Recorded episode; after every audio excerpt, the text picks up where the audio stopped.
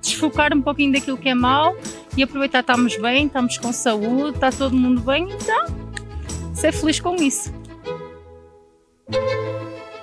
Viva! Está com o Expresso da Manhã. Eu sou o Paulo Baldaia.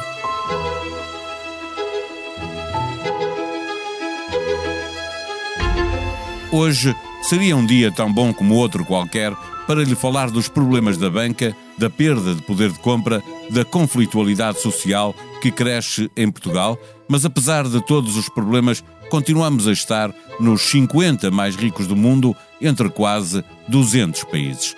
Um bocadinho pior, é verdade, no Índice Mundial de Felicidade.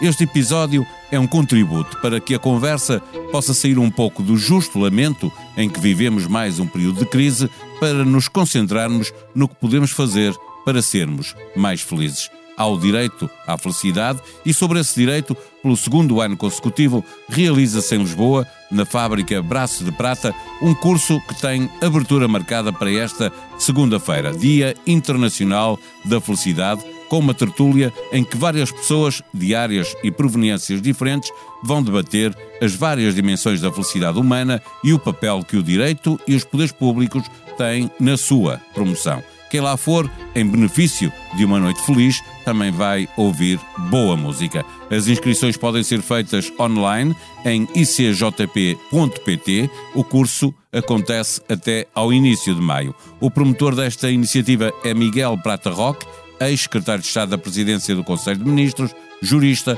professor universitário. É com ele que falamos neste episódio. O Expresso da Manhã tem o patrocínio do BPI. Eleito Banco do Ano em Portugal em 2022 nos prémios Bank of the Year pela revista The Banker do grupo Financial Times. Este prémio é da exclusiva responsabilidade da entidade que o atribuiu. Banco BPI SA, registado junto do Banco de Portugal sob o número 10. Viva Miguel Prata Roque. Dos 10 primeiros no FIB, Felicidade Interna Bruta, só dois não estão entre os 20 primeiros do PIB per capita. É, e mesmo assim aparecem até ao 30 a Nova Zelândia e em 22 a Finlândia. Cumpre-se a máxima de que a riqueza não traz felicidade, mas ajuda? Bom, uh, relativamente a isso, uh, consegue-se ver, apesar de tudo, que no G20 e no G10 há muitos daqueles países que nós consideramos como grandes potências económicas que estão cotados muito abaixo. Por exemplo, a China está cotada em 82, a Rússia em 74, uh, os, o próprio Estados Unidos da América aparece em 19 nesta tabela do índice da felicidade. E este tema é um tema que tem sido discutido muito e estudado porque nós costumamos dizer que uh, dinheiro não traz felicidade. Mas ajuda, não é? Isso que eu estava a perguntar. Mas de facto, mas de facto ajuda. O, o Isserlin era um economista que estudou precisamente em que medida é que o aumento de rendimento disponível para as pessoas contribuía para a felicidade. E aquilo que ele diz é o seguinte: até um certo nível uh, mediano, o rendimento cresce sempre ao mesmo tempo que cresce a felicidade. Mas a partir de se atingir determinado limiar, que ele na altura situou em 75 mil dólares por ano, um, a felicidade já não cresce ao mesmo nível que cresce essa mesma riqueza. riqueza o que significa que a partir de um certo estado de comodidade, de bem-estar, nós já não precisamos de tanto rendimento para aumentar essa felicidade. A felicidade aumenta por outros fatores externos ah, e, portanto, o que é essencial é nós termos o acesso aos bens essenciais e garantirmos a dignidade da pessoa humana claro. que lá está. Provavelmente a partir dessa altura em que esteja garantido o mínimo para uh, uh, haver conforto material e, portanto, estarmos mais disponíveis para a felicidade, uh, ela estará mais perto de acordo com o equilíbrio que podemos sentir entre o trabalho e o lazer, entendido o lazer como o tempo em família, diversão, cultura, desporto, etc. Sim, eu, eu sei que hoje em dia o pensamento clássico está já não está na moda. Mas de qualquer das formas, os gregos já falavam nisto, que é a diferença, a felicidade compõe-se de duas coisas por um lado, a aponia, que é a ausência de sofrimento humano, e por outro lado, a ataraxia, que é a serenidade, a paz de espírito que nós gozamos. E nem sempre o dinheiro nos dá a paz de espírito. Aquilo que está de mas, mas não ter dinheiro pode nos tirar a paz de espírito. Que Isso, é a ansiedade económica, lá está a ansiedade económica, a falta de saúde mental, a falta de alimentação adequada, eh, traz-nos eh, pobre de saúde, eh, dificuldades. Já disse que os gregos falavam, não é? Eh, quando falavam de, da ausência de essa tal, esse tal ponto em que a riqueza é necessária para nos garantir os E diziam até mais, uh, o Epicuro defendia precisamente uma concepção moderada daquilo que é a vida boa. Para os epicuristas, a vida boa era precisamente uma vida moderada em que nós conseguíssemos compatibilizar uh, a nossa dimensão pública, a nossa vida profissional, mas também a expressão de emoções, a, a, cultura, a expressão artística e, obviamente, também a nossa própria vida familiar e afetiva. A evolução tecnológica, a inteligência artificial, a robotização, eh, eh, vai deixar-nos mais tempo para lazer e menos eh, para o trabalho, vai haver menos trabalho para fazer. Pode haver também aqui um risco, a realização profissional, de certa maneira, também é um indutor de felicidade, não é? Nós sentirmos bem com aquilo que fazemos profissionalmente. Certo, é que o homem, de facto, também está estudado, tem um instinto de sobrevivência. E esse instinto de sobrevivência leva-o a maximizar o bem-estar, maximizar o prazer e evitar o sofrimento. E nesse sentido, o Max Weber, por exemplo, estuda o que é a ética protestante e há uma certa lógica na, na ética protestante no sentido de que eu me realizo através do trabalho e eu faço o bem na minha comunidade através do trabalho de certa forma, há um certo preconceito até contra a felicidade. Há uma certa crítica de que essas pessoas que procuram o bem-estar são hedonistas, vivem pelo prazer. As religiões têm muito isso, não é? De, de, de pôr a culpa na, na, na no prazer.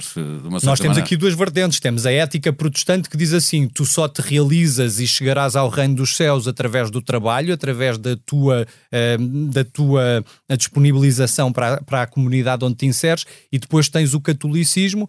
Que basicamente o que te diz é que aqui tens que sofrer para depois atingir a recompensa no reino dos céus o que leva a desvalorizar um pouco também um outro direito que está próximo ao direito à felicidade, que é também o direito à preguiça. O direito à preguiça não deve ser visto como algo de. Um, como uma estratégia de alguém viver à conta dos outros elementos da sociedade, não trabalhando e sendo sustentado. Porque a preguiça pode também ser criativa. Se eu tenho tempo para e isso pensar. Isso é um contributo para a humanidade, obviamente. Claro, se eu tenho tempo para pensar se eu tenho tempo para refletir, eu torno mais criativo, eu inovo, eu faço a humanidade avançar. Todos os grandes poetas, todos os grandes dramaturgos, todos os grandes realizadores, todos os grandes inventores. Eu, aliás, citava aqui um texto muito engraçado do Albert Einstein que ele publicou em 1949, que tem um título um bocadinho provocativo, que é, que é? Why Socialism?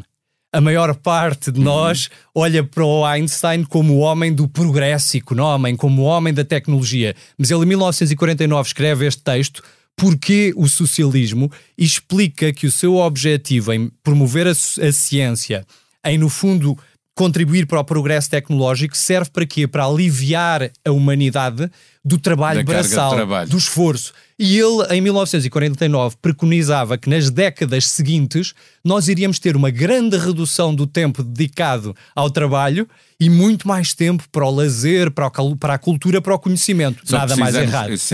Só precisamos de, de, perceber como é que vamos adaptar-nos a esse tempo, a essa evolução tecnológica. Mas é que a tecnologia pressionou-nos ainda mais. Todos nós temos essa experiência. Nós hoje em dia somos muito mais produtivos do que éramos nos anos 80 no entanto, estamos permanentemente assoberbados de correios eletrónicos, de chamadas telefónicas, de a contactos. trabalhar a toda a hora, 24 horas por Isso, dia, quase. Desmentindo, uh, disponíveis desmentindo esse objetivo do Albert Einstein, que era aproveitar a ciência e a tecnologia para nos dar mais tempo. Mas a economia da felicidade pode também contribuir para a subida do produto interno bruto. Porque se eu tenho mais tempo disponível, o que é que eu vou fazer? vou gastar mais dinheiro em atividades culturais, vou fazer turismo, vou uh, uh, comer fora, e vai ser mais vou viajar no trabalho que faz. E quando regresso ao local de trabalho, sou mais produtivo, tenho mais empenho, Já sou mais criativo. Em discussão, a, a semana dos quatro dias, acredita que ela pode acrescentar felicidade e produtividade? Eu julgo que é uma boa solução flexibilizar-se o tempo de trabalho e a forma de trabalho. Eu, por exemplo, vejo com maus olhos a regressão dos últimos meses relativamente ao trabalho à distância. O trabalho à distância, em algumas profissões, é fundamental, até por uma questão de preservação dos recursos naturais e por uma questão também de garantir a sustentabilidade do planeta evitamos emissões de CO2, evitamos consumos de, eh, consumos de combustíveis fósseis e evitamos consumo de energia excessiva nos nossos locais de trabalho, até com vantagem Sim, para as mas empresas. Há uma, há uma, necessidade de controle muito grande sobre o trabalho que cada um está a é fazer preciso e mudar, regredir. É de facto preciso mudar essa cultura sobre. É preciso é avaliar mais o desempenho. confiança uns nos outros, ou, ou isso ter objetivos e desempenhar o desempenho e não o tempo Isso, que se leva a fazer O que é importante é nós termos essa capacidade de estabelecer objetivos e, obviamente, valorizarmos aqueles que, o que os cumprem e penalizarmos aqueles que não os, que, não os cumprem. Eh, Portugal é a 49 riqueza produzida anualmente no mundo, eh, em quase 200 países, só para 43 na renda per capita,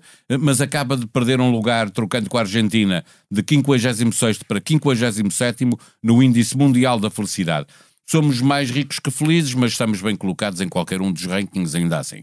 Eh, mas significa que temos de dar mais atenção ao FIB e menos ao PIB? Eu julgo que sim. Esse Índice Mundial da Felicidade uh, analisa aqui vários critérios.